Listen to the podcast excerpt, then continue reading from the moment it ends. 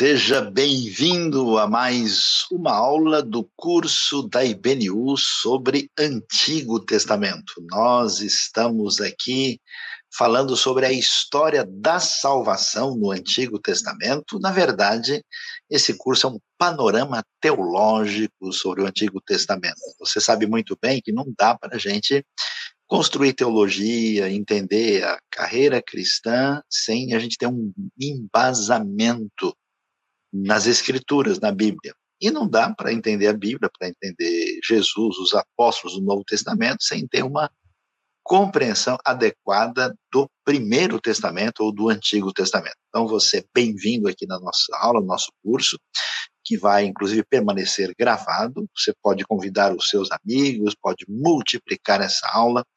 Essa aula faz parte desse curso, que faz parte desse projeto aí, essa disciplina faz parte do curso de teologia missional promovido pela IPNU, livremente para quem quer ter acesso ao conteúdo ou ainda ter também um, um certificado do curso né, de uma instituição creditada pelo Ministério de Educação e Cultura, Faculdade Teológica Batista de São Paulo, você pode fazer isso, entre em contato com a nossa conexão ou com a própria teológica diretamente, você poderá se inscrever e ter esse acesso completo diferenciado. E hoje nós vamos prosseguir. Na aula passada falamos sobre Gênesis, o início de tudo. E olhamos com detalhes esse primeiro livro tão fundamental da Bíblia. E hoje vamos continuar falando sobre o restante né, da lei, da Torá, do Pentateuco, os quatro livros aí que completam aí esse famoso Rumash, né?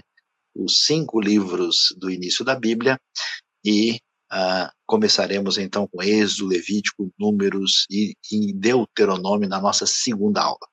E hoje conosco aqui é, está devidamente atuando nos bastidores o nosso querido Dilean e conosco também a professora Suzy, que tem mestrado na área de hebraico, e vai nos ajudar também aqui, sendo uma professora deste curso específico. Boa noite, Suzy. Ela vai dar início à nossa aula, depois eu volto para dar continuidade e no final tem aquelas perguntas. Ó, hoje é sobre a lei e o sábado e a continuação da lei e como é que fica, qual é o valor do Antigo Testamento, como é que a gente entende a aliança de Moisés Vamos adiante. Suzy, boa noite. Palavra com você para dar continuidade à nossa aula desta noite. Boa noite, sejam muito bem-vindos, né? E como o professor Sayão falou, essa aula tão importante, né? A gente falando do Pentateuco. E hoje também, feliz Dia dos Pais para todos os pais que estão aí, né? Deus abençoe muito. Vamos lá, vamos começar então com esse assunto que é tão importante, que é êxodo. Hoje a gente vai começar aqui falando dessa, dessa trajetória, né, que é da história da salvação do Antigo Testamento. É, em Êxodo, a gente pode dizer que é uma das coisas principais uns temas principais é a presença de Deus, né? A gente pensa muito, a primeira coisa que a gente pensa quando pensa em Êxodo, é a gente pensa, claro, no Egito, a, a saída, né? Mas também a gente pensa muito no deserto, nas leis, né? Mas é, o tema principal aqui é a presença de Deus. Então vamos lá.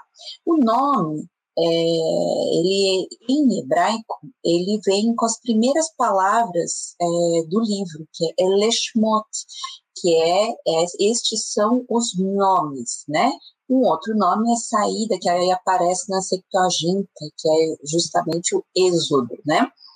É, os temas principais desse livro são aquilo que a gente falou, a presença de Deus, como Deus se revela e como a presença dele acompanha né, o povo, a soberania e o senhorio do Eterno, né, como se ele revela o nome dele, é, o Yahvé, o Jeová, né, é, como se revela os atos de salvação de Deus nessa história todo, como ele vai agir para libertar esse povo, para salvar esse povo. E Deus falando do Deus libertador e vencedor, né? Vencedor sobre quem? Vencedor sobre os deuses do Egito, né? Os deuses é, pagãos, né? Vamos dizer assim. E a, sobre a eleição, né? E a missão de Israel, esse povo que foi escolhido lá, como a gente viu na aula passada, né, a partir de Abraão, agora mostra como é que ele vai ser usado, qual é a missão desse povo é, no restante né, do, do tempo e onde ele para onde eles vão. A aliança que é feita, que é selada, que é o contrato que é feito lá no Monte Sinai, é, a teologia da adoração, como é que Deus deve ser adorado, quais são os elementos que estão envolvidos, né? Os nomes de Deus, né? A gente conhece um que é muito importante, mas tem outros nomes que aparecem aí, os patriarcas e a questão da terra, aquela terra que foi prometida, a terra de Canaã, né? E aí, olhando assim o esboço geográfico, onde acontecem as coisas, né? No Egito, né, quando é, o capítulo 1 até o 13, aí no versículo 16, é, mostra tudo no Egito. A partir do 13, 17 até o 18, 27, aparece o deserto, né, aqueles, aquele tempo no deserto. E aí, é, lá no 19 a 40, já aparece o Monte Sinai, onde é dado justamente é, as leis, né, os dez mandamentos que a gente conhece, mas mais, é, e onde Deus se revela, né?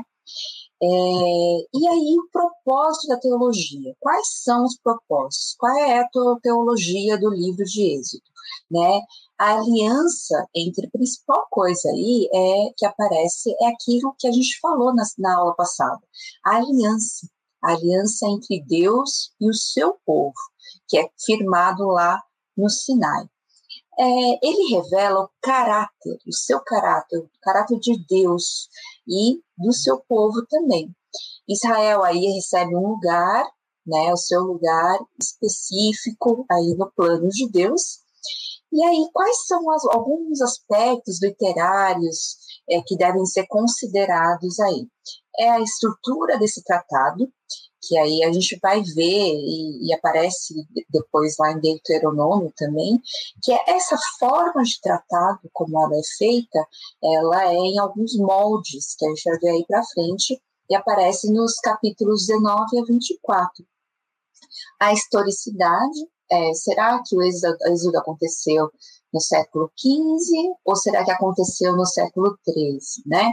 É, são algumas formas aí de calcular que eles têm essa dúvida, né? Essas duas datas mais, mais específicas. As pragas do Egito, e aí as pragas aí significam muito, e aí mostra quem é esse Deus único é, salvador e poderoso sobre todos, né? Aquele que vence todos os outros, né? E aí mostra também é, a questão a ser pensada, né? Aí que muitos estudiosos trazem é, sugestões é a rota do Sinai, né? E aí olhando assim, é, tem um panorama, né? Do esboço temático, a gente pode ver é, que aparece aí a libertação e a viagem, dos capítulo 1 ao, ao 18. Aí, como a gente já falou, a aliança, que é muito importante, aparece 19 ao 24. E logo depois aparece o tabernáculo. E o que, que o tabernáculo tem a ver? É, tem a ver com o culto, com a adoração, né? Isso toma uma boa parte, que é do 25 ao 31. E aí, quando é, entra é, nessa questão, houve a violação né, da aliança e há também uma renovação dessa aliança nos, nos capítulos 32 a 34, e aí aparece, por final, a edificação do tabernáculo, como ele é feito, com quais são os moldes, né, as especificações do 35 ao 40. Então, quem é esse Deus? Ele é o Deus salvador e libertador. Da onde?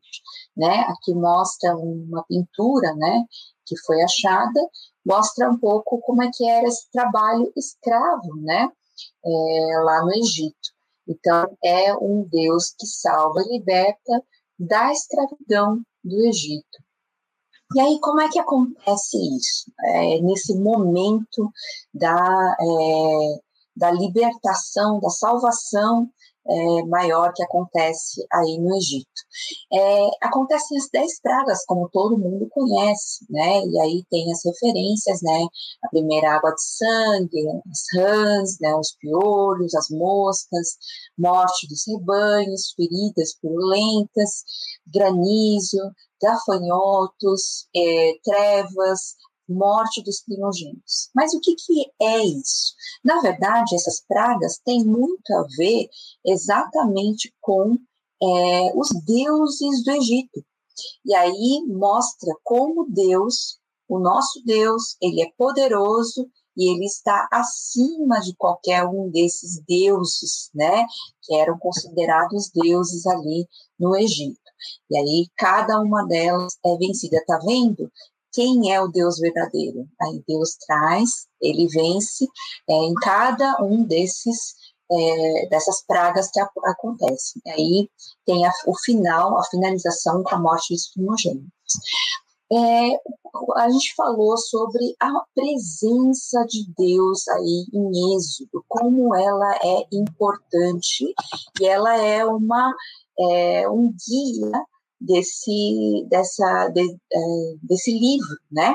Como ela se apresenta? A presença de Deus, primeiro, ela se apresenta libertadora. Ela é, é mostrada lá é, como Deus age na história, interfere, é, trazendo uma pessoa, usando uma pessoa para libertar todo o povo o seu povo, né? É, a segunda parte é a presença orientadora, mostrando, olha, é, esse é o melhor caminho, assim é a melhor forma, né? Quando ele dá aí as leis e também tem a presença exigente. Qual é, quais são as uh, o que, que, se deve fazer aí, por exemplo, no tabernáculo, quando é construído, né? É, como é que deve ser feito, né? Então Deus mostra, se mostra é, um Deus nessa presença é, exigente.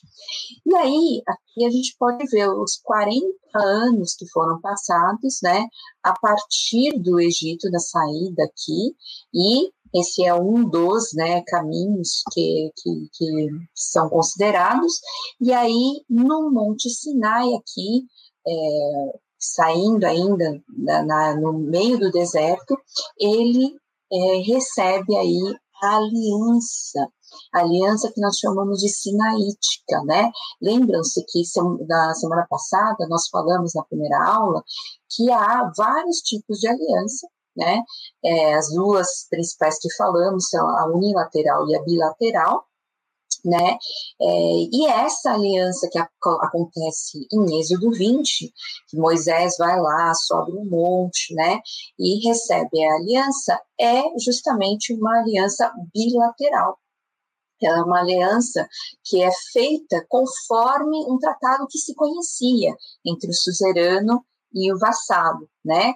E o que, que se exige nesse contrato? O que, que é, é quais são ah, as exigências de cada lado? Deus, ele vai cumprir a sua aliança, dizendo, ele fala, ele diz, eu sou o seu Deus, eu é que vou, eu estou com vocês, vou estar com vocês, e vocês serão o meu povo. Agora, para que isso tudo seja selado, aconteça e, e, permaneça, garanta essa aliança, o que, que vocês devem? Devem fidelidade a mim.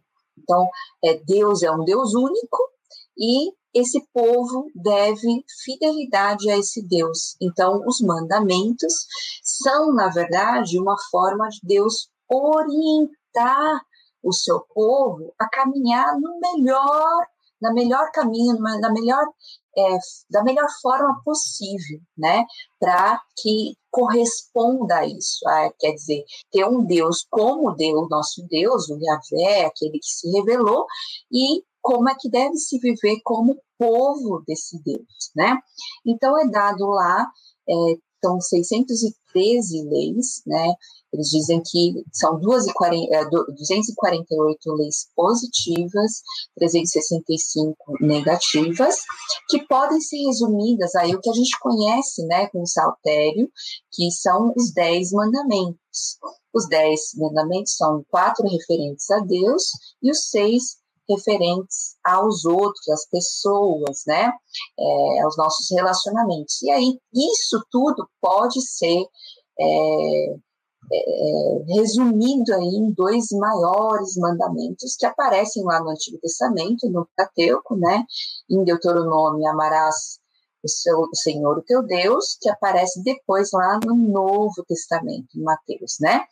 É, e o outro é amarás o teu próximo como a ti mesmo, que aparece lá em Levítico e aparece também de novo em Mateus, né, 22.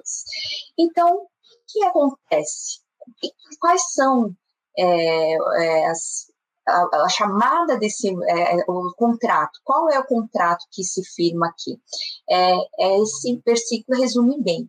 Agora se me obedecerem fielmente e guardarem a minha aliança, vocês serão o meu tesouro pessoal dentre todas as nações.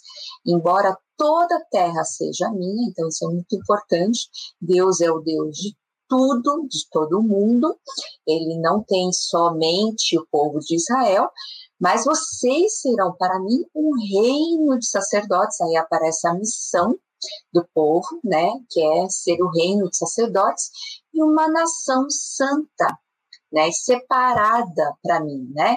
Essas são as palavras que você dirá aos israelitas. Isso aparece lá em Êxodo 19, 5 e 6. Então, na verdade, a gente não tem muitas vezes essa ideia, mas as, a lei de Deus, ela não é simplesmente assim um monte de regras. Você pode fazer isso, não pode fazer isso, né? Então, não é essa a ideia. A ideia é que tudo que era feito naquela época, é, a, as leis que ainda existiam, na verdade, nada era justo né? As pessoas não conseguiam, por exemplo, é, alguém me roubou, é, não existia uma troca justa, você devolve na mesma moeda. Isso é depois. Aí Deus traz uma lei, uma justiça muito além, além do que se conhecia. Né? É uma forma de proteger, é uma forma de cuidar e de, é uma expressão da graça dele sobre esse povo, né? E aí essas leis envolvem o quê? Envolvem é, leis cerimoniais, políticas e também tem é, uma coisa muito importante que são princípios éticos que eu falei, é a justiça de Deus sendo aplicada aí de uma maneira muito cuidadosa, protetora, é, cheio da bondade e graça dele manifestas através dessas leis. E aí, é logo depois de apresentar todas as leis, é, aparece aí o tabernáculo, e aí tem essa questão da presença exigente. Por que, que presença exigente? Por que, que tem que haver o tabernáculo? Uma coisa muito interessante. É, até aí, Deus, mesmo ele querendo viver no meio do seu povo, era impossível, porque ele é santo. E o, e o pecado da, da, da, do mundo, o pecado das pessoas, impedem que esse Deus Santo realmente se relacione com as pessoas. Então, o que, que ele vai fazer? Ele vai mostrar, sabe, como uma forma didática de mostrar como é que ele pode viver no meio do seu povo. Como é que as pessoas, esse povo que ele escolheu, pode viver desfrutando da presença e da graça dele no meio desse povo. Só que eles precisavam entender que esse Deus é santo. Então, como é que vai entender isso? Vai entender de uma forma geográfica, de uma forma é, até teatral, para que eles pudessem realmente. É, é tão didático isso, porque o deserto é o lugar impuro, sujo, né? E quanto mais você se aproxima do lugar santo dos santos, é ele vai mostrar a pureza, vai mostrar né, essa é, forma né, da santidade dele no meio, e ele quer viver no meio do seu povo. Então, é a presença, mas é uma presença exigente, porque exa exatamente tem essas coisas que precisam ser seguidas para que esse povo chegue e, e, é, próximo a Deus e Deus consiga viver no meio desse povo. Então, vamos lá, vamos entender um pouco melhor aí é, no Santo dos Santos, ali está no meio aqui, seria o tabernáculo em si, tem o, o Santo dos Santos, e aqui existe uma arca da aliança, né? Todo mundo conhece, era essa caixinha retangular de maneira de acácia, coberta de ouro, é onde ia, onde ficavam os dez mandamentos, né, as tábuas da lei. E aí simboliza o quê? A aliança, justamente a aliança de Deus com o povo de Israel. E ficava nesse lugar, que é o lugar santo dos santos, ou santíssimo. É a tampa da arca, né, que é propiciatório, ela encaixada sobre a arca, tem dois querubins que ficavam sobre a tampa, né, ali a gente vê um de frente ao outro, e aí simbolizava o quê? A presença de Deus entre o seu povo. E aí tinha justamente aqui, ó, em, entre o Santo dos Santos e o lugar santo, é o véu que separava os dois, né? E simbolizava, e simbolizava justamente a separação entre Deus e o povo causada justamente pelo pecado. Então aqui aparece é, a parte do lugar santo, é, ainda está sem o véu, mas era separada pelo véu, e ali o Santíssimo Lugar. E aí, no Santo dos Santos, a gente tem o candelabro, essas lâmpadas, é, que era de ouro, né? É, ficava no lugar santo e ele pesava um talento, era muito pesado. Tinha sete lâmpadas a óleo que iluminavam o local. E aí tem a mesa, que é aquela mesa feita de madeira de acácia também, e nela ficavam os pães da presença, né? É, tinha as argolas também para serem carregadas, e os pães da presença, que eram os doze pães assados, representando aí os do, as doze tribos de Israel, né? Eles simbolizavam justamente o alimento espiritual que Deus concede ao seu povo, né? E que nunca falta. É, o altar do incenso que ficava bem na frente, né? Do, do, da, do véu, era o altar pequeno que ficava naquela, naquele, naquela quase na divisão. Ele era usado justamente para queimar o incenso especial de Deus, simbolizando que as orações eram aceitas né?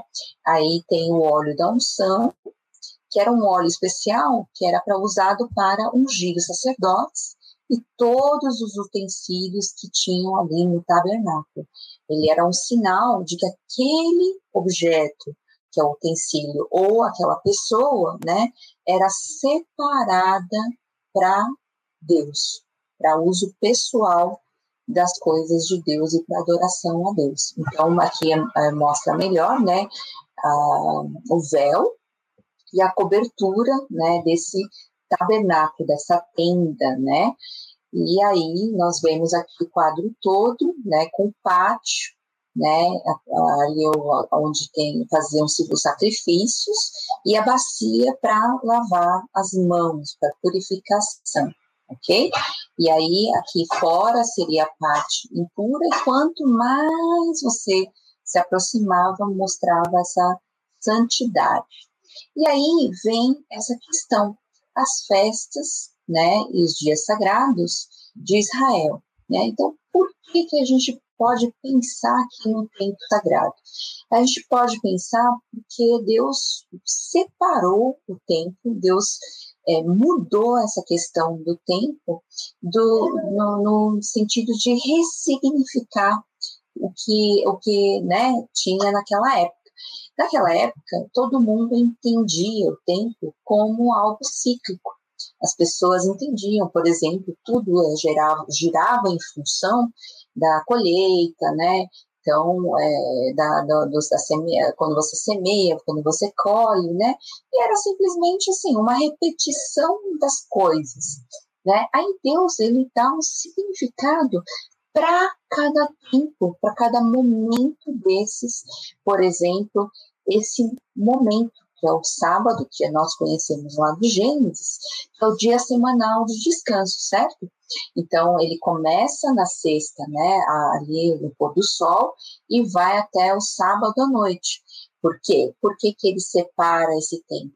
Porque Deus fez isso, ele cessou sua obra né, no sétimo dia da criação e nenhum trabalho é permitido. Mas qual é o significado disso? É um tempo para você parar, porque nada para você lembrar que nada depende de você. Tudo depende do Deus poderoso, criador e sustentador de todas as coisas. Então, quando a gente para, a gente lembra que é Deus é que sustenta. Então, não, não, não somos nós que é, fazemos as coisas funcionarem, as coisas vão continuar funcionando e acontecendo apesar do nosso descanso. Então, lembrar que Deus é o Senhor do tempo. Então, isso não é só mostrado naquele é, momento que é o sábado, mas são vários momentos, né? Então, tem a Páscoa, tem aí festa do pão sem fermento, os primeiros frutos, da festa das semanas, a festa das trombetas, o dia da expiação, tabernáculos, né? Então, isso aí era marcação dos momentos, é, vamos dizer assim, de adorar a Deus, mas lembrar de cada momento como Deus age na história. Então era um, uma marcação de encontro com Deus, é um encontro especial com Deus, né, no meio da loucura do, do, do, dia a dia de vida, porque eles tinham que é, não só trabalhar, mas eles tinham que mudar, sempre estavam caminhando, né? E nesses dias dessas festas, eles paravam tudo para poder festejar, comemorar, mas lembrar do, de como Deus agiu em cada momento da história. Né, aí eles preparavam, por exemplo, né, o cordeiro para a Páscoa, né, os pães é, da festa de semanas, tem as trombetas, que é o Rosh Hashanah, né, é o, o, isso aparece depois, né, é a festa das cabanas, para lembrar como é que foi feito isso é, no deserto, né, como eles viveram em cabanas, o bode aí para o dia da expiação e o candelabro de nove, nove braços aparece bem depois, que é o Hanukkah, a festa das luzes que aparece ali no Novo Testamento. Tá? Então, Rosh Hashanah é o ano novo, Yom Kippur é o dia da expiação, Sukkot, né, cabanas ou tabernáculos, lembrando de como é que foi a vida no deserto, é, que é a Páscoa, né, dia da libertação, Shavuot, semanas, é, festa das semanas ou Pentecoste, Hanukkah, que é a festa das luzes, o Purim, né, que é, lembrando de como Deus poupou, né, Deus preservou a vida do seu povo que aparece na, na, no livro de Esther, o Shimhat Torah, lembrando assim da alegria né, da Torá, né, o Tisha B'Av, que a gente conhece, é o nono dia de Av, que lembrando, que, que, que nós lembramos a destruição dos dois templos. Aí em Levítico é, aparece essa questão da santidade e pureza. E aí quem vai falar para a gente é o professor Saião, né, nesse momento.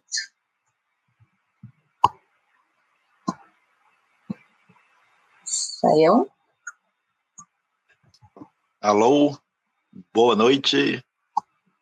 Tudo certo? Noite. Obrigado, Tudo professora certo. Suzy, aí pela uh, boa explicação da, desse panorama do livro de Êxodo, né? e aí a gente vai ver que a gente tem essa distinção, né? Êxodo, Levítico, assim, mas na verdade é, as coisas estão numa relação de sequência, né? Como a gente viu, o livro de uh, Êxodo nos dá esse enfoque sobre a presença de Deus, né, e a gente tem assim essa esse reconhecimento de Deus no tempo e no espaço, né, e a gente viu no final a, a importância dessa presença exigente que traz para a gente o elemento cultico, né, porque a ideia é o seguinte: se nós estamos em aliança com Deus, a pergunta é como é que nós vamos nos comportar diante desse Deus. Ele tem exigências de ordem ética e tem exigências uh, de ordem uh, cultica. Por isso, nós temos aí o livro de Levítico com o seu esboço principal. Né? Então, você tem todos os regulamentos que envolvem os sacrifícios e ofertas, que são cinco, né, que nós encontramos aí o holocausto, a oferta de comunhão ou também é chamada pacífica, nós temos a oferta de cereais, temos a oferta pela culpa, oferta pelo pecado, né? E alguém já deve estar perguntando, mas por que fazer sacrifício de animal? O que, que isso tem a ver, né? Nessa realidade de Deus, né? É que nós estamos um povo nômade pastoril, que a única coisa que eles têm é rebanho. Não tem como oferecer a Deus outras coisas, né? que uh, não fazem parte da sua realidade. Eles se alimentam de rebanhos e eles só podem mostrar gratidão e apreciação por Deus a partir daquilo que faz parte da realidade deles. E aí nós temos, né, inicialmente, eh, todos os regulamentos que fazem parte dessa instrução divina. Aí nós temos uh, o surgimento do sacerdócio. Né? Por que sacerdócio? Sacerdócio envolve a ideia de que o ser humano está afastado de Deus e ele tem nessa teologia do tabernáculo a necessidade de um intermediário para permitir essa aproximação. E aí, então, Arão, irmão de Moisés, é o primeiro, digamos assim, sacerdote e sumo sacerdote, e nós vemos ali os primeiros sacrifícios, inclusive já a, o fracasso, né, que nós vamos encontrar aí na vida dos filhos de Arão que são reprovados. Né? Depois, é, nós temos as diretrizes sobre pureza, e quer dizer isso, né? quer dizer é que tudo aquilo que, e, e, de alguma maneira, evoca a morte se distancia do Deus da vida. E, portanto, animais uh, que, ao serem ingeridos, poderiam significar isso, fluxos que saem do corpo, uh, todos esses elementos são destacados nesses cinco capítulos aí, uh, que falam também sobre as doenças da pele e as manchas de mofo numa parede de uma casa. Capítulo 16, o dia da expiação, Yom Kippur, né, que era exatamente o dia quando ia se chegar diante de Deus para pedir o perdão, reconhecendo a realidade do pecado e do Deus bondoso e da sua mão de graça. E aí uma série de leis né, decorrentes. Vocês devem ser santos porque Deus é santo. Então, uma série de leis sobre diversos comportamentos prosseguem até quase o final do livro e no finalzinho tem uma atenção dada dízimos e ofertas, conforme a gente vê aí. Vamos dar uma olhada na sequência para a gente ver os detalhes, tá vendo? As ofertas ou sacrifícios apresentados. Você tinha os holocaustos, né, que são a oferta, o animal totalmente queimado sobre o altar, né, chamado em hebraico de olá. Uh, depois a oferta de cereais, que nas versões antigas chamava de manjares, mas são cereais que eram uh, tostados e trazidos diante de Deus. A oferta pacífica ou então de comunhão, o Shelamim, né? e depois ofertas pelo pecado e oferta pela culpa.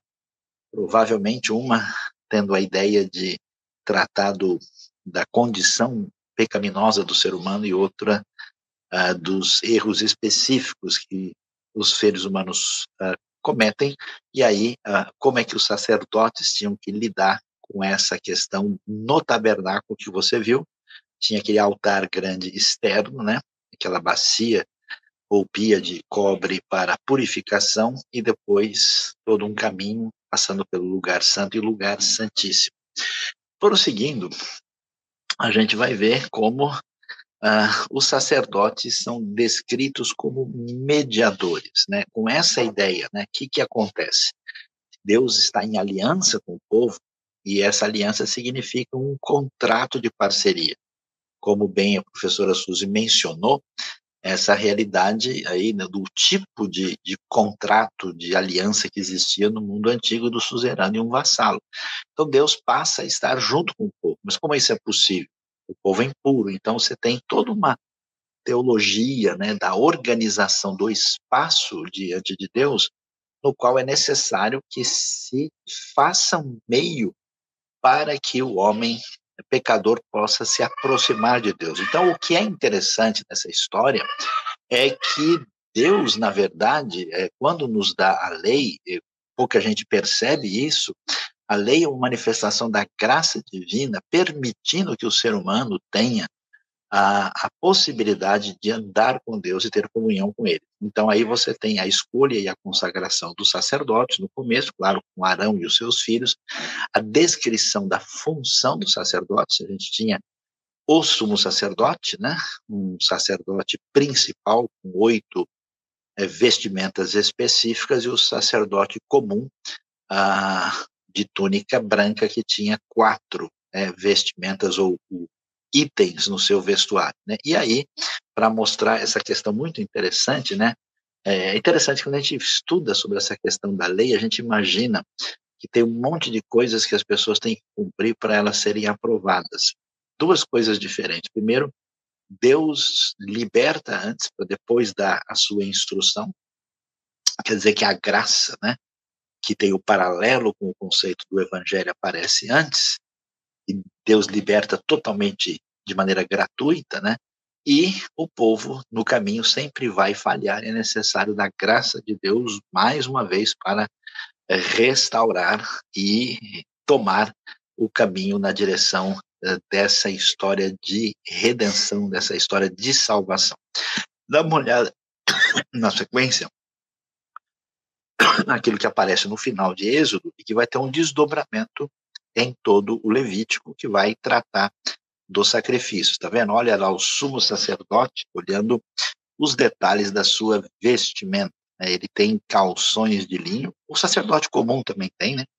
Aquela túnica branca, um cinturão e também uma, uma espécie de uh, turbante na cabeça é, que são as vestes comuns. E o sumo sacerdote, né, além de carregar aquele incenso que você vê, ele tinha né, essa, uh, esse manto azul especial, você vê que é chamado de túnica azul também, uh, tinha o que é chamado uh, de manto sacerdotal, também conhecido como éfode, e um uh, peitoral, né, que ficava ali onde ficavam as pedras preciosas, significando cada uma das tribos, e depois ali eh, sobre uh, aquele turbante tinha eh, uma, uma coroa né, de ouro, onde estava escrito uh, Katosh Ladonai, ou seja, Santo ao Senhor. Né?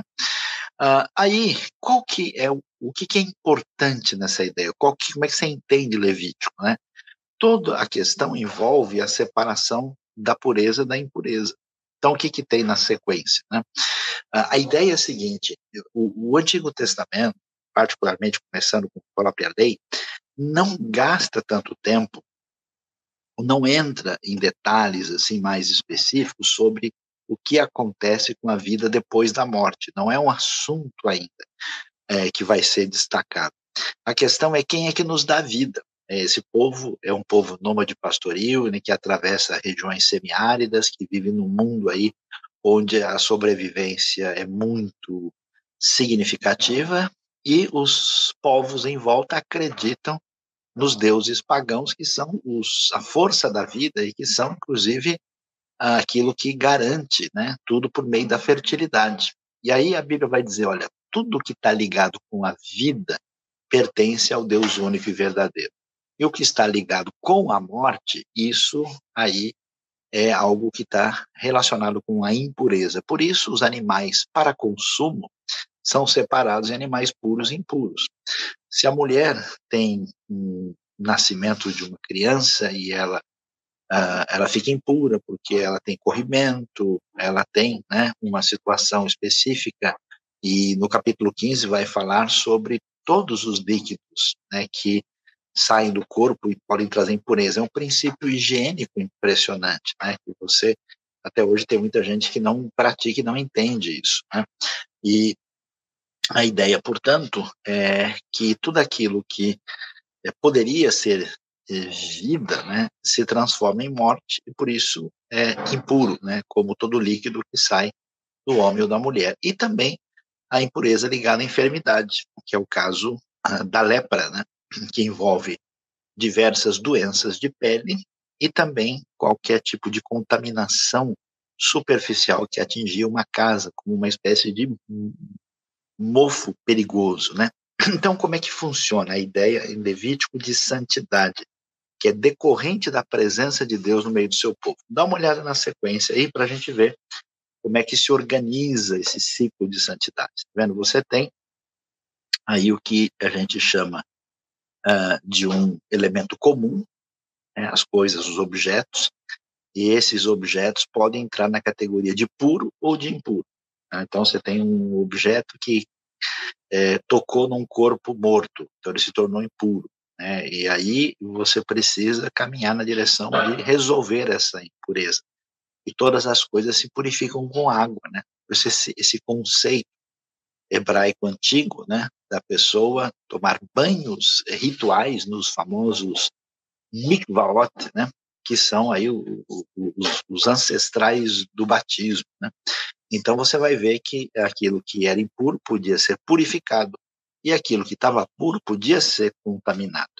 Mas quando alguma coisa era especialmente reservada para Deus, ou consagrada a Deus, aquilo se tornava santo, como aquilo que é trazido para o próprio tabernáculo, aquilo que é dedicado ao Senhor, tá vendo? Então você tem uma outra uh, classificação que é santificar aquilo que está puro ou até impuro, né? Uh, para deixá-lo na categoria de santo. Já aquilo que é santo, se ele deixa-se tocar pela impureza, você tem o que é chamado de uma profanação. Tudo isso é uma maneira muito concreta, muito nítida de mostrar como Deus tem a sua mão dirigida para o seu povo na direção de favorecer a bênção e a vida num universo em que outros povos tinham caminhos totalmente diferentes. Portanto, que, que se espera? Se espera que o ser humano vá numa direção mais próxima de Deus. Ele deve ter uma vida santa. E aí você vê na sequência que esses elementos de santidade que aparece daí em diante, eles entram em contraste com o que acontecia com os outros povos. Então você vai ver, por exemplo, uh, orientações específicas do sacrifício com sangue, a maneira como as relações sexuais deveriam acontecer. Você vai, por exemplo, ver que é, relações até mesmo bizarras, né? até com animais, relações que não são naturais, são é, colocadas como inadequadas e indevidas. Né?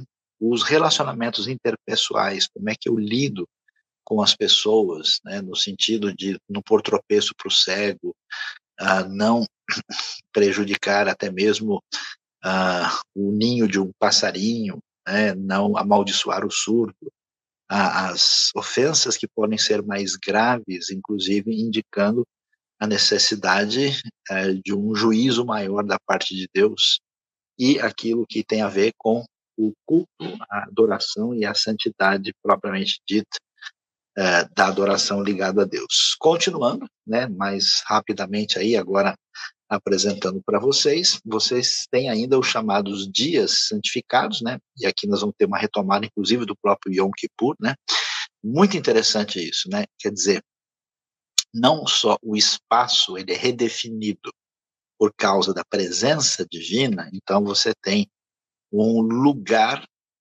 onde o povo habita ali no acampamento, que é um lugar puro, as impurezas devem ficar de fora, né? inclusive tem regras higiênicas para isso. O espaço do tabernáculo é um lugar mais puro e ainda mais puro no lugar santo e depois no lugar santíssimo. Quando você se afasta né, para fora do acampamento, aí você está num lugar mais impuro e o deserto ainda será mais impuro ainda. Você tem uma, um degradê de, de noção de purificação ou de impureza. E no espaço é assim, e no tempo também. Então, o tempo não é mais um tempo natural, é um tempo que está sob a realidade da presença de Deus. Por isso, nós temos esses dias, especialmente, que são destacados e eles são retomados. Né?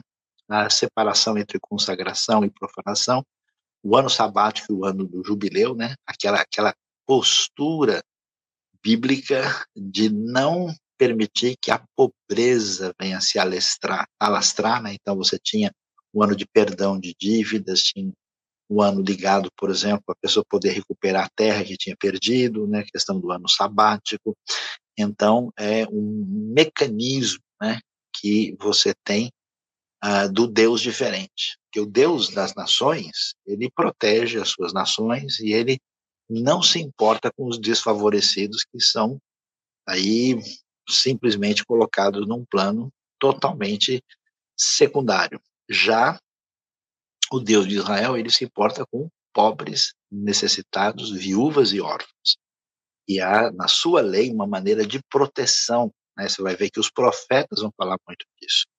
Depois a bênção e a maldição, isso é característica da aliança e vai ser retomado, quer dizer, se você eh, se sintoniza nas diretrizes de Deus, tudo lhe irá bem, senão você terá desdobramentos muito complicados. E depois termina aí falando de umas ofertas de dedicação. Olhando para isso, a gente fala, bom, vimos Êxodo e vimos Levítico, e aí como é que fica essa questão da lei? Qual que é a função, o papel da lei? Então você vai ver que, ao contrário do que muita gente imagina, a lei né, explicitada aí na Torá, no Pentateuco, ela não é vista como uma coisa ruim negativa. Paulo vai dizer que a lei é santa, justa e boa. Qual é o problema da lei? Nenhum. O problema foi o raciocínio dos religiosos dos dias de Jesus a respeito da lei. Então, o que, que Paulo vai é, argumentar, tanto em Romanos como Gálatas, porque Paulo é um judeu que reconheceu o seu Messias e que também estuda a lei e o Primeiro Testamento, a Bíblia Hebraica, o Testamento, e ele orienta a comunidade da fé de como lidar com isso. Isso você vai ver em Romanos, em Gálatas, depois a carta aos Hebreus também tem orientação sobre isso. E o que, que a gente vai perceber? A lei não pode justificar nem salvar. A lei é referência dos parâmetros divinos que é dada ao povo que está em aliança com Deus, mas ela no máximo, ela representa o que a gente pode chamar de uma tomografia, mas ela não tem papel de remédio, que foi o equívoco né, da tradição religiosa que contra a qual Jesus se levanta. A lei cerimonial, ela não é exigida dos gentios. Você vai ver que, né, você viu lá, a, a professora Suzy mencionou 613 mandamentos da lei. Muitos deles são cerimoniais, inclusive ligados a sacrifícios, leis culticas. Fica claro no Novo Testamento que algumas dessas coisas tinham uma aplicação ligada aos israelitas, mas não às demais nações. Não era necessário que se fizesse isso. Você vai ver isso muito claro em Atos 15, por exemplo, que não se pode impor sobre os gentios aquilo que fazia parte de uma espécie de identidade judaica. E, ao mesmo tempo, muita coisa que nós temos na lei cerimonial não deve ser praticada a partir, inclusive, da teologia de Hebreus, por quê?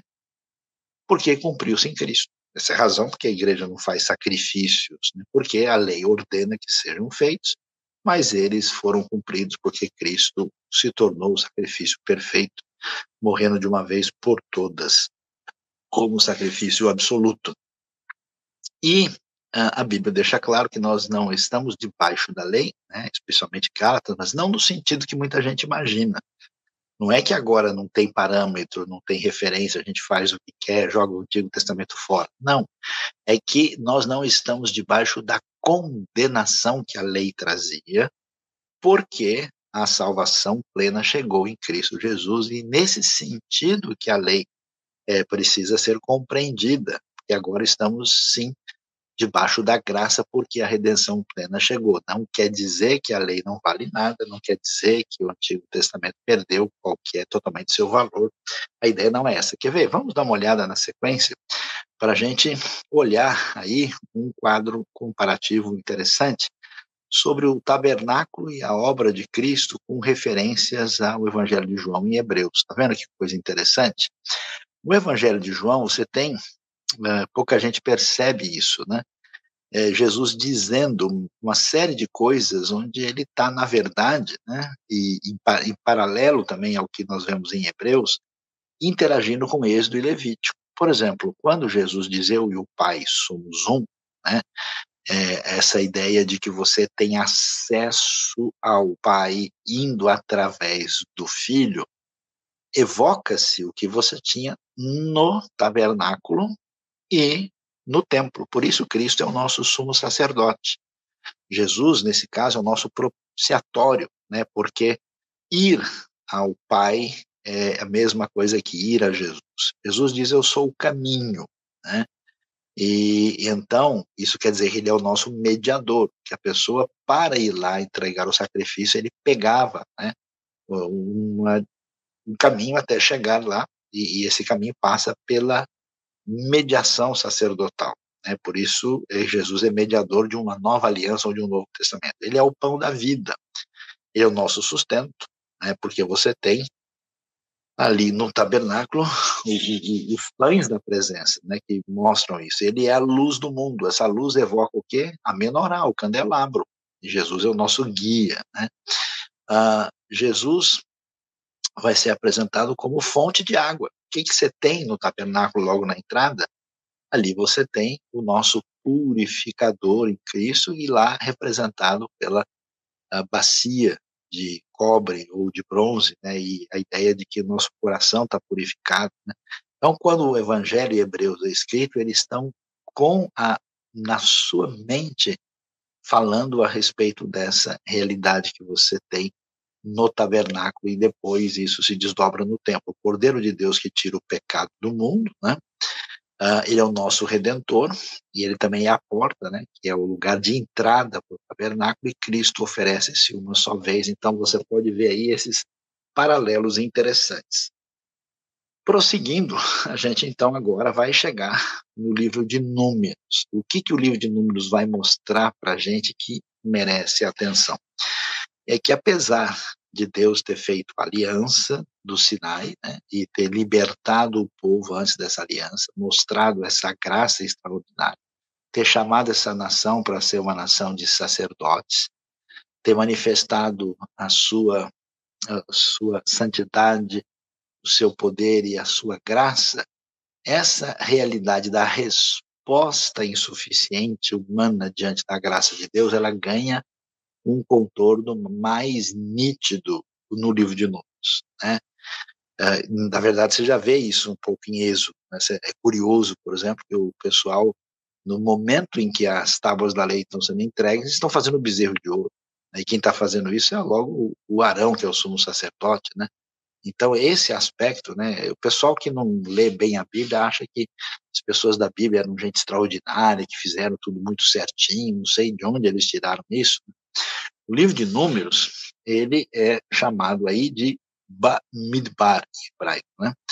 Bamidbar, que é no deserto, né? A palavra Números veio da Septuaginta, que chamou o livro de Aritmoi, né? Por causa das várias listas com recenseamentos que nós temos, né? E aí você tem essa continuação, né? A presença de Deus que começa libertando, salvando, é, depois ela orienta pelas diretrizes de Deus, depois ela é exigente, especialmente no aspecto cultico e ético, né? E como é que o povo se comporta, né? Esse povo vai ser um povo inconstante. Números tem um, uma organização geográfica nítida, né? Ele começa falando do povo no Sinai, depois entre Sinai e Cádiz, depois no deserto de Cádiz, depois de Cádiz até Moabe, que já é lá na região da Transjordânia, depois um tempo que eles ficam na terra de Moab, até a chegar à conclusão. Né? O livro vai focalizar a realidade da necessidade da obediência à aliança, Isso traz bênção e a desobediência traz problemas, tragédias, sofrimento e dificuldades de todo tipo. Assim, a gente continua e vai ver uns temas e alguns aspectos que precisam ser olhados em números, né? Então, olha lá, a presença de Deus, a graça de Deus se estabelece porque Deus guia o povo por sua diretriz. O povo nunca obedeceu a Deus direito para que Deus mantivesse a mão de esperança. E aí você tem o tabernáculo, né? E a nuvem, lembra que a nuvem é, que, que acompanha, que dirige o povo, né? A liderança aparece destacada aí, né? Você tem Moisés como um líder de destaque, né? os sacerdotes, os levitas, Josué, sucessor de Moisés. A intercessão, né? Destaque para Moisés, que intercede pelo povo, ora para o povo vencer a batalha, né? levanta suas mãos, né? O Deus eterno na relação com as nações, isso vai transparecer também em número, e a providência divina, né? Deus sustenta o povo mandando maná, apesar da ingratidão. Ele mantém as vestes do povo preservada. E em números, diferente dos outros livros, aquilo que é geralmente chamado de murmuração, ou seja, a reclamação, a queixa, é o pecado enfatizado e condenado. O povo está sempre sendo reprovado por causa disso. E, claro, Moisés vai ser o homem mais paciente da terra, vai dizer números 12. A paciência, em oposição a isso, é a virtude principal. Curiosamente, Números sempre trata Moisés na terceira pessoa. Então, Moisés fez isso, Moisés fez aquilo, o que é um sinal de que o livro passou por um trabalho uh, de organização mais adiante, além né, do tempo da vida de Moisés, para ele chegar no formato final que ele tem. O livro fala do passado, fala ao povo e às gerações futuras. Ele tem esse foco didático, teológico, né? Uh, o tipo de construção literária mostra que tem muita coisa antiga no livro de Números, né? E o livro é, cobre um período de 38 anos e 9 meses. Né? Então, o livro focaliza né, aí a questão dos, dos recenseamentos, dos números elevados, dessa desobediência, dessa uh, murmuração, reclamação e a paciência divina e caminhar com o povo. Até que a gente chegue, então, no Deuteronômio. Deuteronômio, o próprio nome vai eh, nos dizer, né, Deuteros Nomos, que é não é um, um melhor talvez descrição do que o livro apresenta necessariamente, isso veio do grego, né? É, mas enfatiza muito a aliança e o amor incondicional da parte de Deus para com o povo. Então vamos ver o último livro da lei que é chamado Ele Advarim, né? Deuteronômio é a segunda lei. Por quê? Porque repete elementos que a gente vai encontrar em Êxodo, especialmente, mas também em Levítico. Né? E essa repetição uh, faz com que as pessoas simplesmente pensem: olha, aqui tem uma segunda lei. Provavelmente uma retomada desses princípios uh, diante de um cenário um pouco diferente. Os estudiosos debatem sobre isso, né? E aí você tem o que? Uma introdução e você tem discursos distintos, três deles que são destacados, os atos do Eterno, do Senhor, né, no começo, até o é, capítulo 4, 43, a lei do Eterno dentro de uma estrutura ah, de literária que tem a ver com a aliança, mostrando as exigências da aliança, a lei, a cerimônia de ratificação que é feita em Siquém, ah, o terceiro discurso ainda retoma a aliança com o Eterno e a conclusão, com as palavras finais, cântico e a descrição da morte de Moisés, né, que certamente não foi Moisés que relatou a sua própria morte, o livro é, foi é, teve a sua redação final depois disso. E aí, prosseguindo, a gente vai ver é, o que, que, que tem destaque em Deuteronômio. Né? o relacionamento de aliança, os significados, os privilégios, a responsabilidade, essa estrutura que já aparece lá em Êxodo 19, 24, em Deuteronômio, é muito definida, né?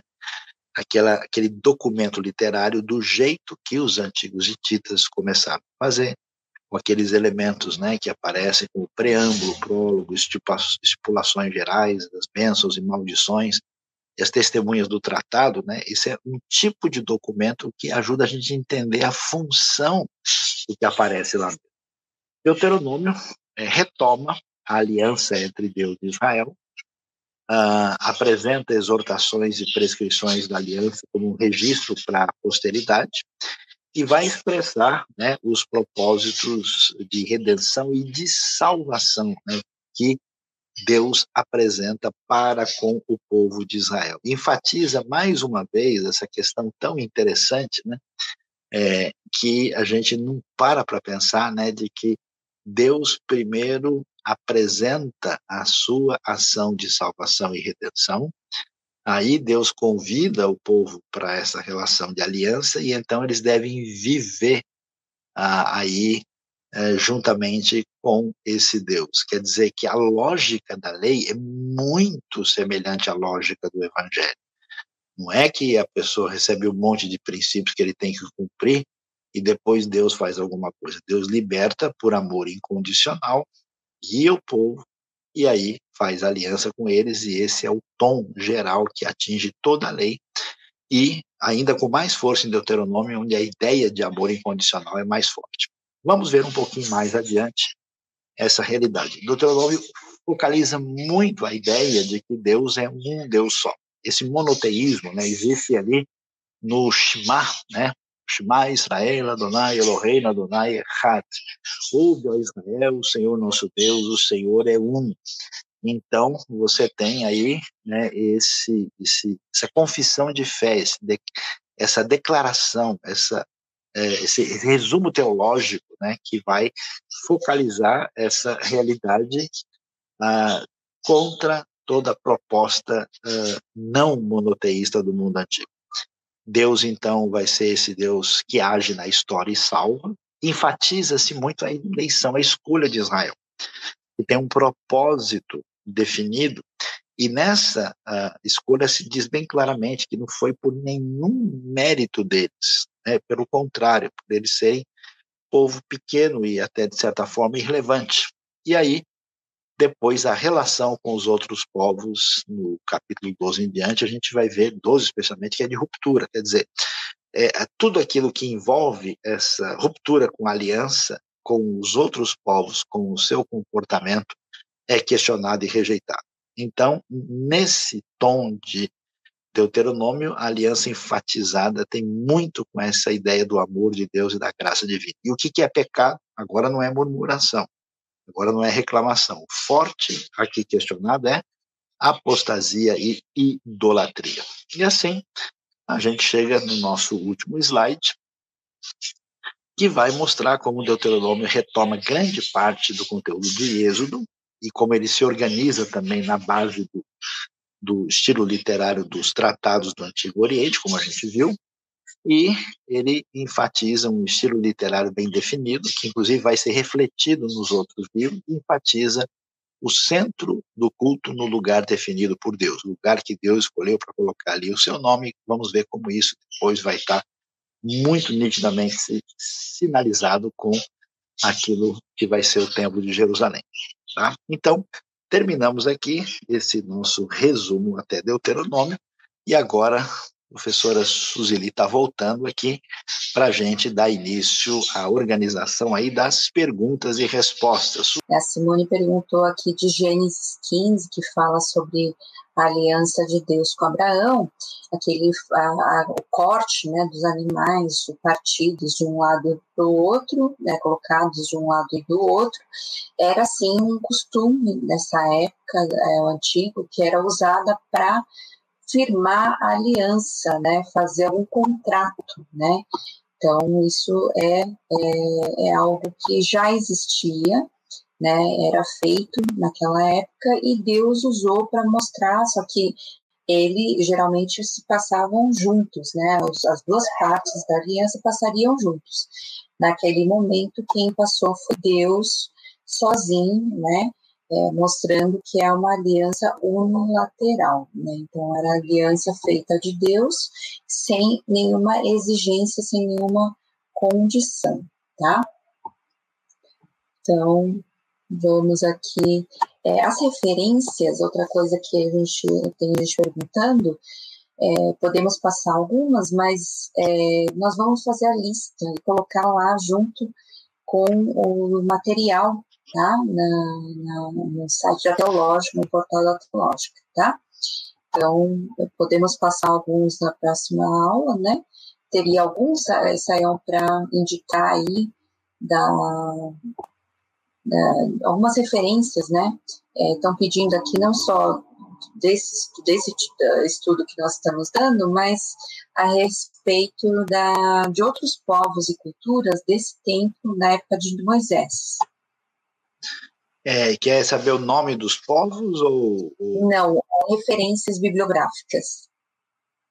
É, a gente pode passar, tem um livro uh, recente que é chamado Os Povos da é. Bíblia, os outros povos da Bíblia, é, que é... Antigo Oriente Próximo, né, no Antigo Testamento, é. alguma coisa assim? Isso, os outros povos da Bíblia, eu acho. Uh, deixa eu ver uh, aqui. Os Outros da Bíblia é o livro que pode ser aí é, o autor é, é, um livro bom que vale a pena ser considerado aí. É o André Daniel Reinke. É, e é um livro que vale o, os outros da Bíblia. História, fé e cultura dos povos antigos, né? Tem um, um, livro mais antigo que talvez o pessoal não vai encontrar, uh, e que é o livro do Antônio Neves de Mesquita. Mas ele já tem alguns anos, não deve estar disponível. O mais recente, o mais adequado para ser avaliado é esse, pelo menos, que a gente tem em português. Tá ótimo. Então, Sael, tem umas perguntas já, né? É, a gente falou da missão né, do povo de Israel, que era para ser uma é, da nação de sacerdotes, né? Para ser luz para as nações, certo? E enquanto o povo estava lá no deserto, é, os, de, os demais povos do, né, do mundo ali seguiam seu curso normal ou aquilo na, no momento da formação do povo de Deus, isso influenciava o resto do mundo naquele, daquele tempo.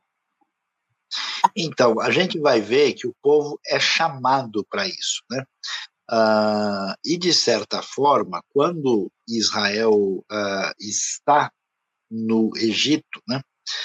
Uh, Israel está exercendo esse papel, por quê? Porque você tem um rei, um faraó, que se afirma divino e que tem todo o poder do mundo. Então pense num israelita para acreditar num Deus invisível, que é um Deus único, enquanto você tem o faraó e todas as divindades do Egito com aquele poder gigantesco. Será que realmente o nosso Deus faz sentido? Ele pode ser de fato alguma coisa de ajuda para nós?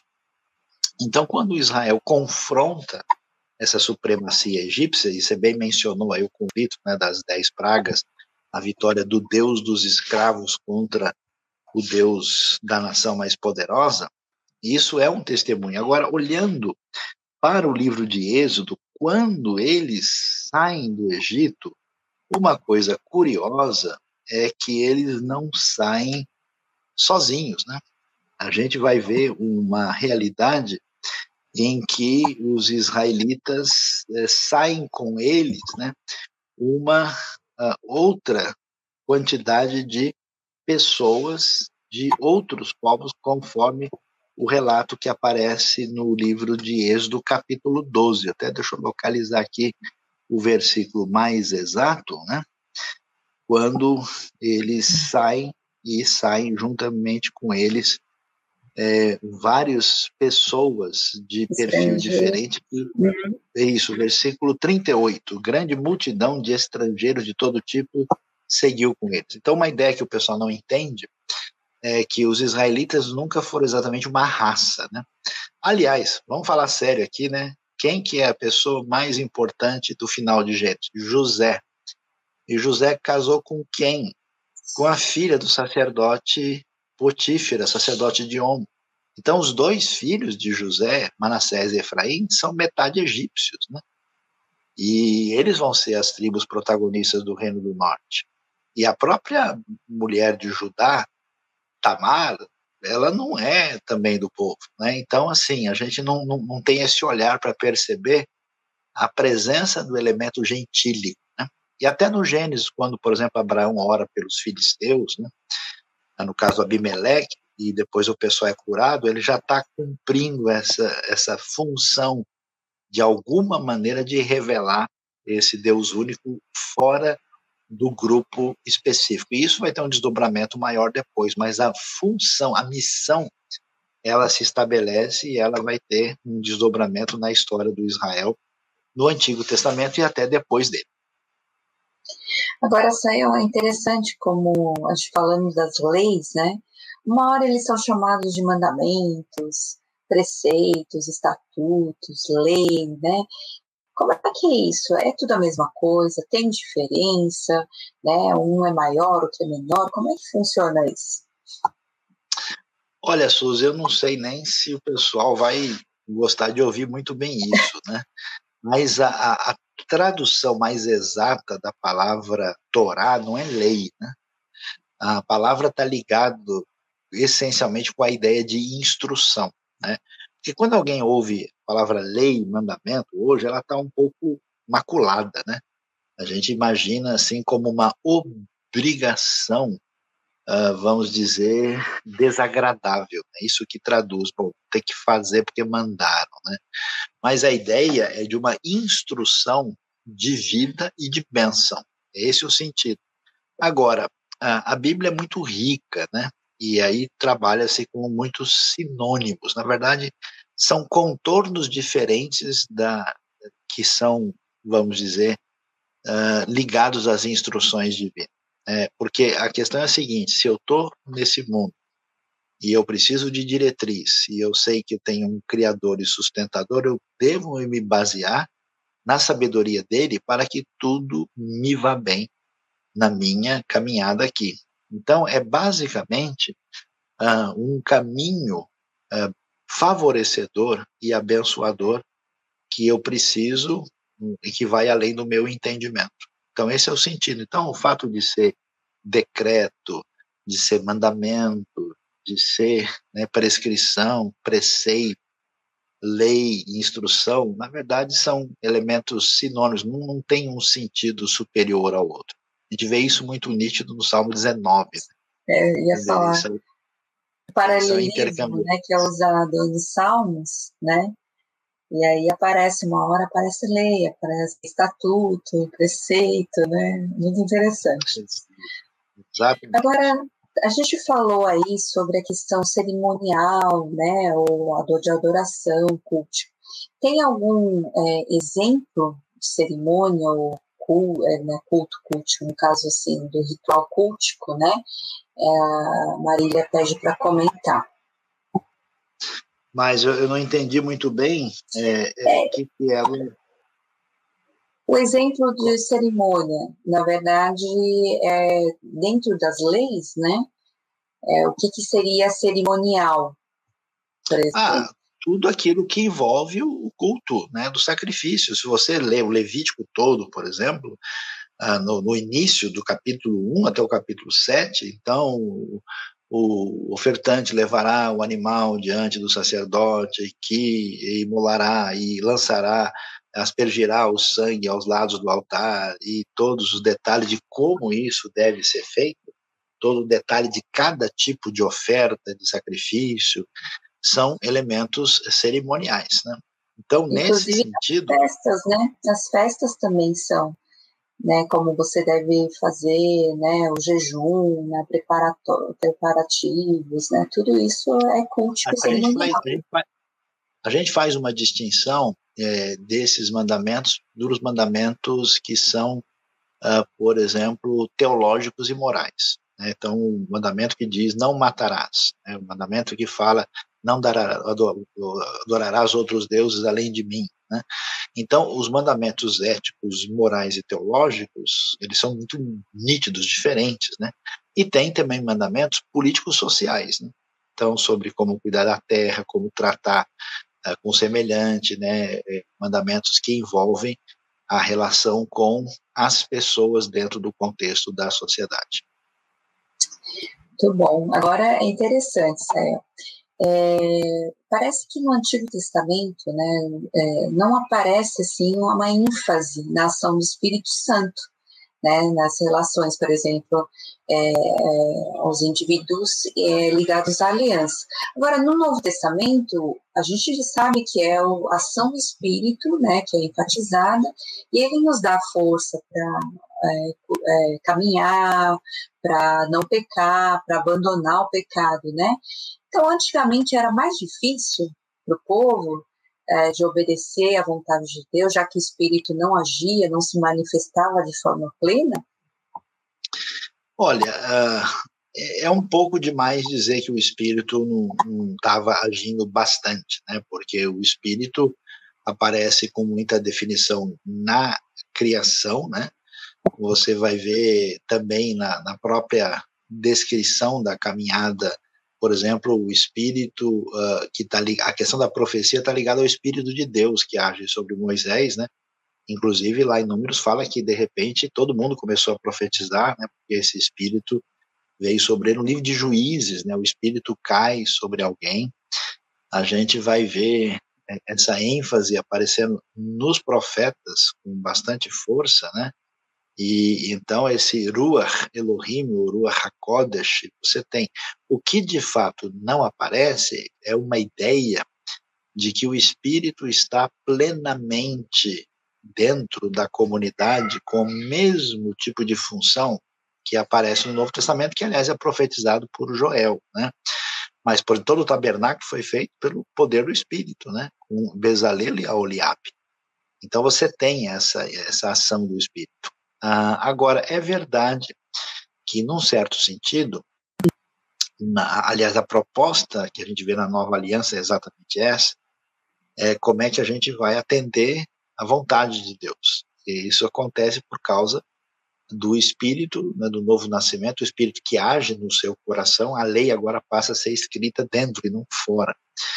E nesse sentido, é, é, verdade, né? Por isso que as pessoas é, salvas e mudadas pelo poder do Espírito podem fazer coisas é, pelo poder né, do Espírito que são de fato agradam a Deus, né?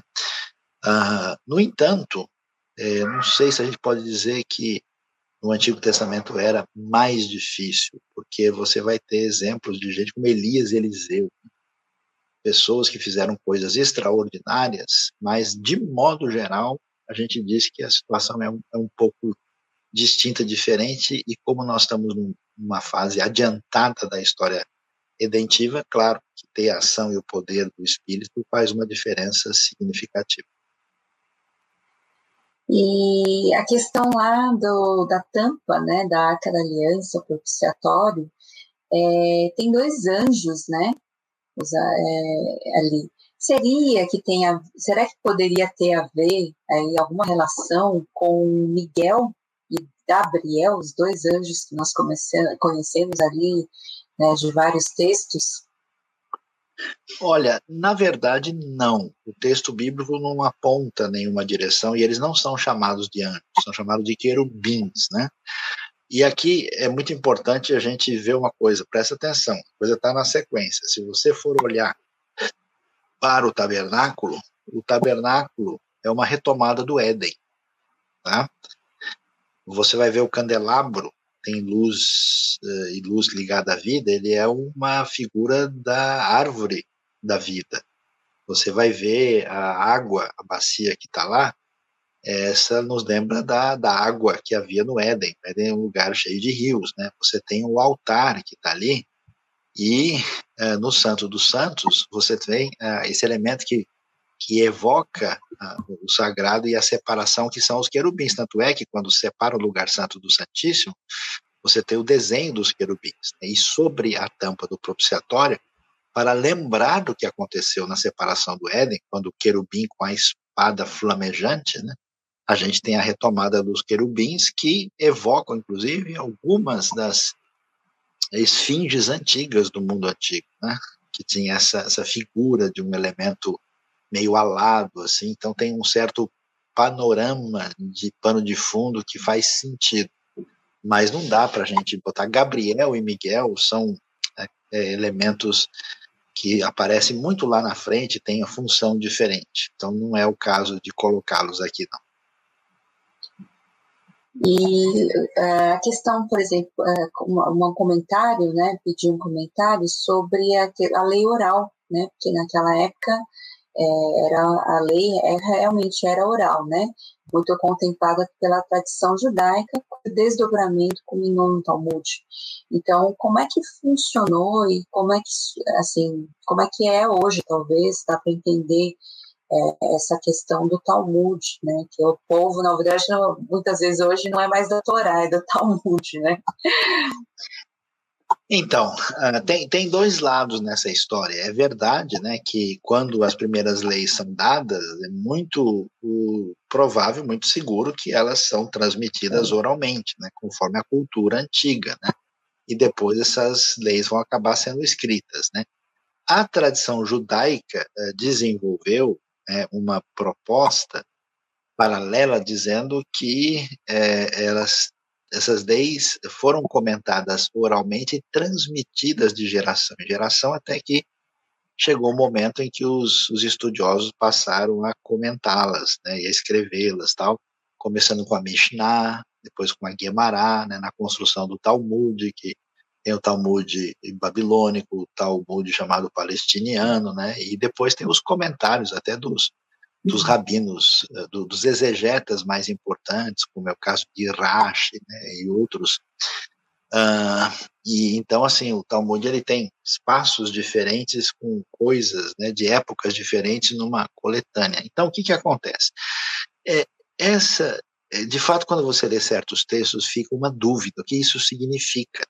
E é natural que os estudiosos tivessem comentado, pensado, refletido sobre isso, e há uma sabedoria uh, de como lidar com aquela lacuna que você fica no texto quando você olha, né, e por que que não está escrito isso aqui, né?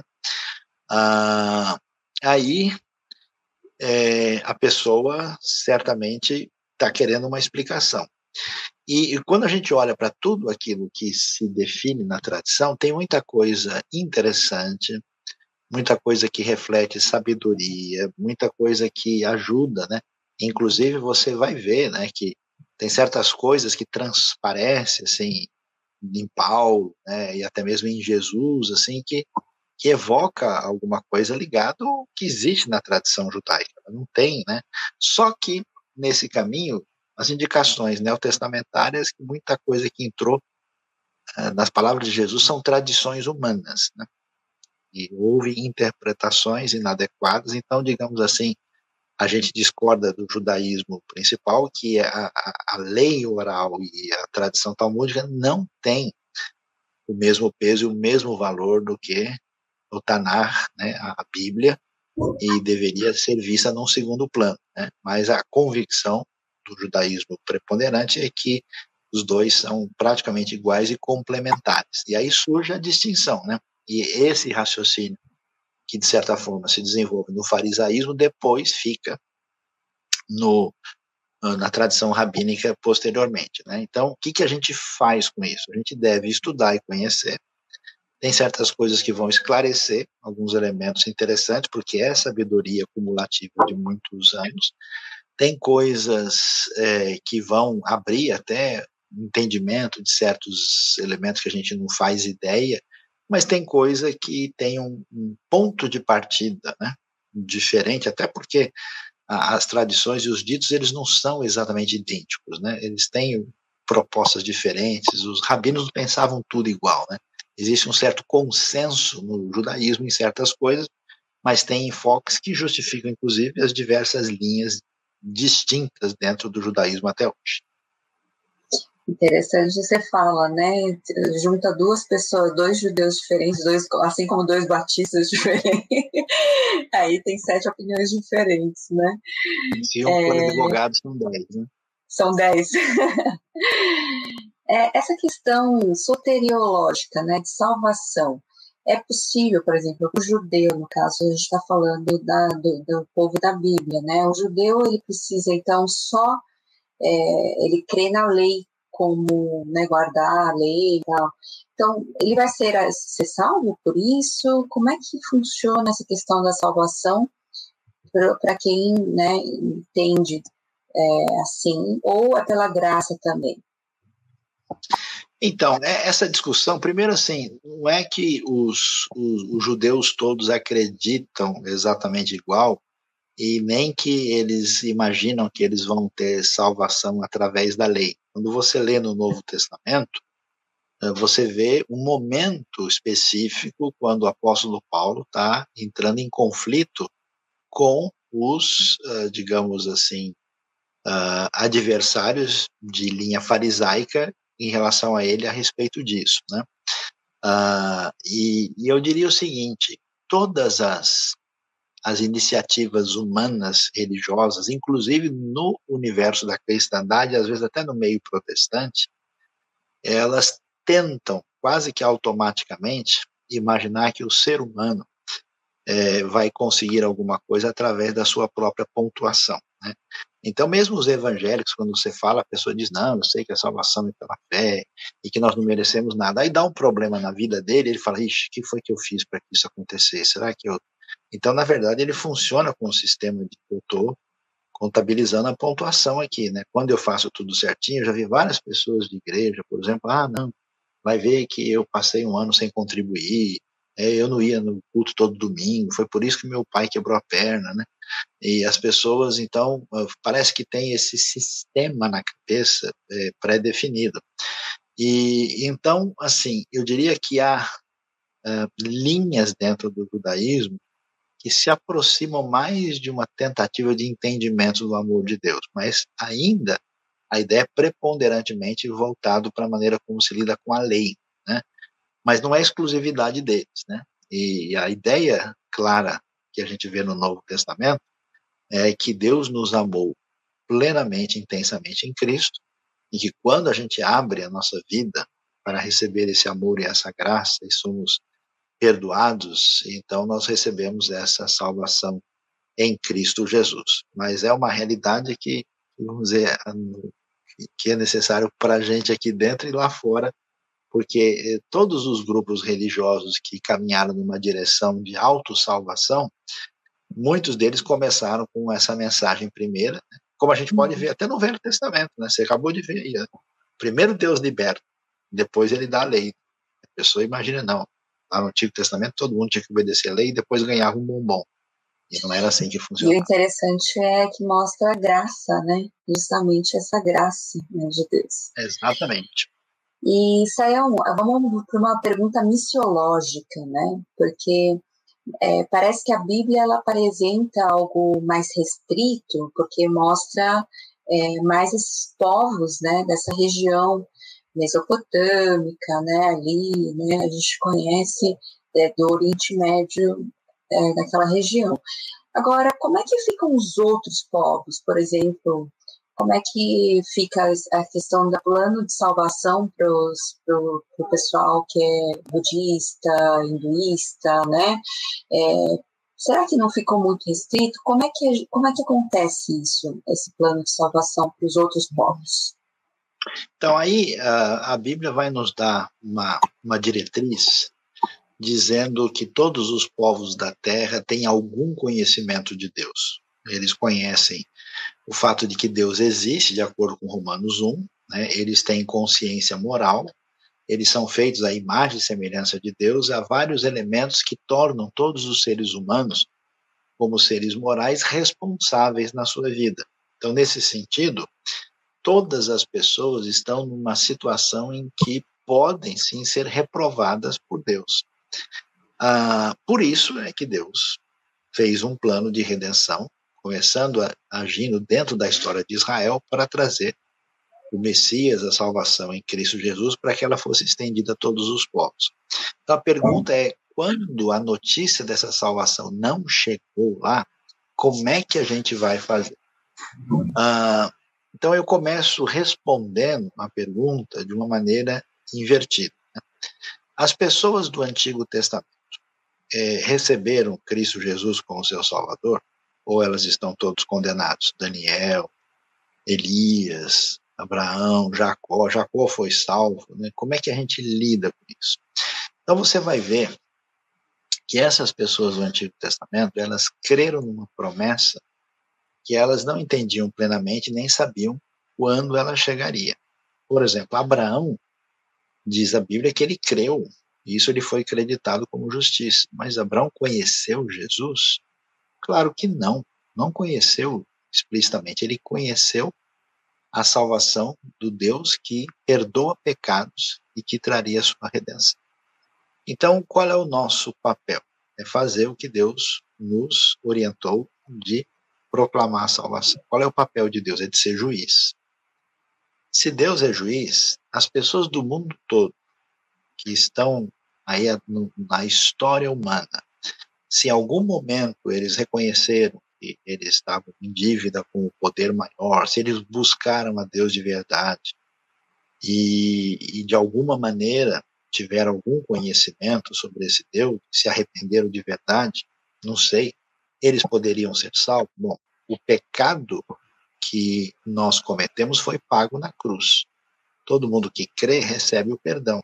Não estou dizendo que necessariamente eles serão salvos, mas não acho uh, impossível que a misericórdia de Deus alcance pessoas que um dia se reconheceram faltosas e que buscaram sinceramente a Deus e que, como Cristo pagou o preço na cruz, essas pessoas, sem conhecer o nome de Cristo, como Abraão também conhecia, possam ser salvas por meio do que ele fez. Isso só Deus pode é, responder, mas é importante saber que as pessoas têm algum conhecimento sobre Deus. Havia um conhecimento maior que se perdeu na história do afastamento dos povos em uhum. relação a Deus e que uh, existem coisas assim interessantes, né? Inclusive, a gente encontra povos no mundo que, quando recebem o evangelho, dizem: era isso que a gente estava esperando o tempo todo. Como é Tem, que eles tinham. Inclusive, inclusive, que fala sobre isso, né? O fator Melquisedeque mostra justamente Exato. como né, existe esse testemunho de Deus né, nos povos que nunca tinham ouvido falar. Agora, Sayão, vamos, está bem avançado, né? A gente não vai conseguir responder todas as perguntas, mas, assim, eu acho que é importante a gente lembrar disso. É, por exemplo, os judeus ainda devem seguir né, o calendário das festas do Antigo Testamento, é, o que eles ainda devem seguir, o que não mudou no Novo Testamento. E uma outra pergunta que dá para entender hoje também, junto com essa, é o uso, às vezes, de objetos simbólicos, judaicos, né, pela igreja moderna. Então, como é que funciona isso?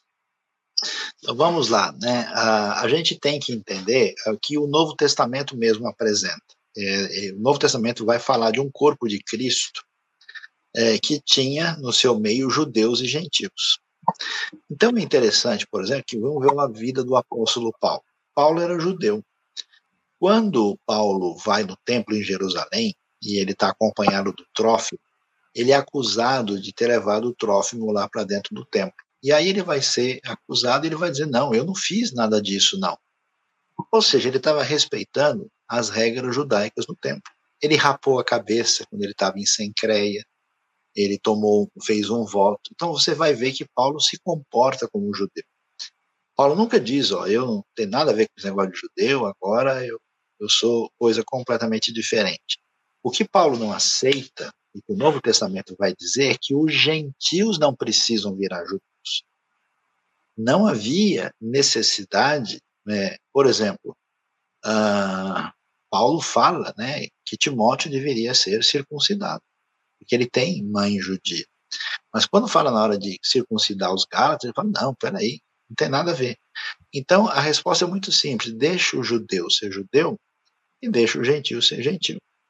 Lembre-se de que o livro, os livros bíblicos, eles não são só um livro de teologia ou de ensino, eles são livros da história, e da história do povo de Israel. Então, o, o sujeito está falando da história do tataravô dele, do seu ancestral lá atrás. Então, por exemplo, um livro de Esther conta a história da sobrevivência do povo quando ia ser morto né, pelo o, o Império Persa, e eles foram libertados e surgiu uma festa que aparece em Esther capítulo 10, chamada Festa de Purim. Então, os judeus devem fazer a festa de Purim? Lógico. O brasileiro deve comemorar 7 de setembro, a independência? Sim, o brasileiro não é russo, ele não é indonésio, não é argelino.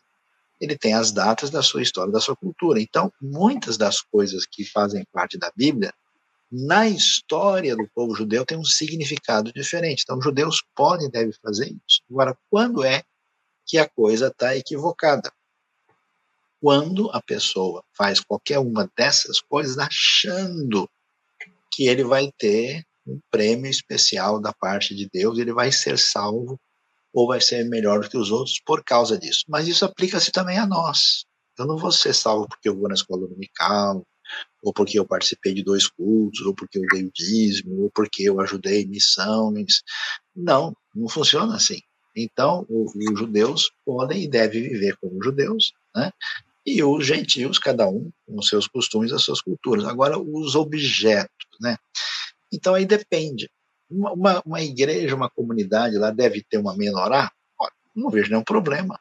Pode ter menorá, se quiser ter uma marca da aliança, é até um símbolo didático interessante. Agora, se isso se tornar um substituto do evangelho, se isso se tornar um objeto místico, olha, vem aqui agora beber uh, da água da bacia de bronze e você não terá mais dores nas costas. Né? Aí você não encontra a base para isso no Novo Testamento.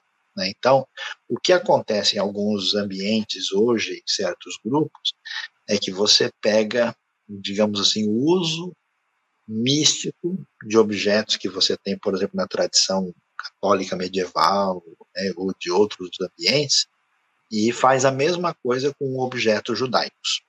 É, e aí, nesse caso, de fato fica devendo né, com relação ao ensino do Novo Testamento. Desse jeito, não é possível caminhar corretamente. É verdade. Até é bom, é importante até lembrar que tem leis, né, que são instruções, é, que são éticas, e os princípios valem até hoje, né? A gente deve seguir, viver ainda porque são os princípios de Deus, os valores do reino, né? Então isso não deixou de ter validade hoje, porque a gente já está depois da era do Novo Testamento, né? É, então Jesus veio é, aperfeiçoar, né? Cumprir.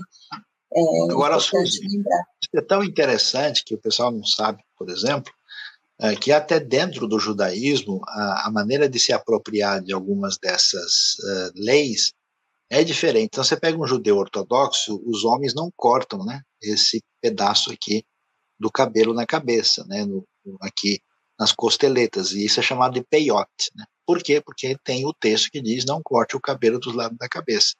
O sujeito não corta. Mas um outro judeu, né, se você pegar um, um chamado um haredi, né, ele não vai. Mas você pega um litaim, ou um outro tipo de judeu, vamos dizer, datim, né, dos grupos dos datim, eles, eles vão cortar. E você pergunta, mas por que você está fazendo isso? E a lei diz, não, porque aqui é a têmpora. Né?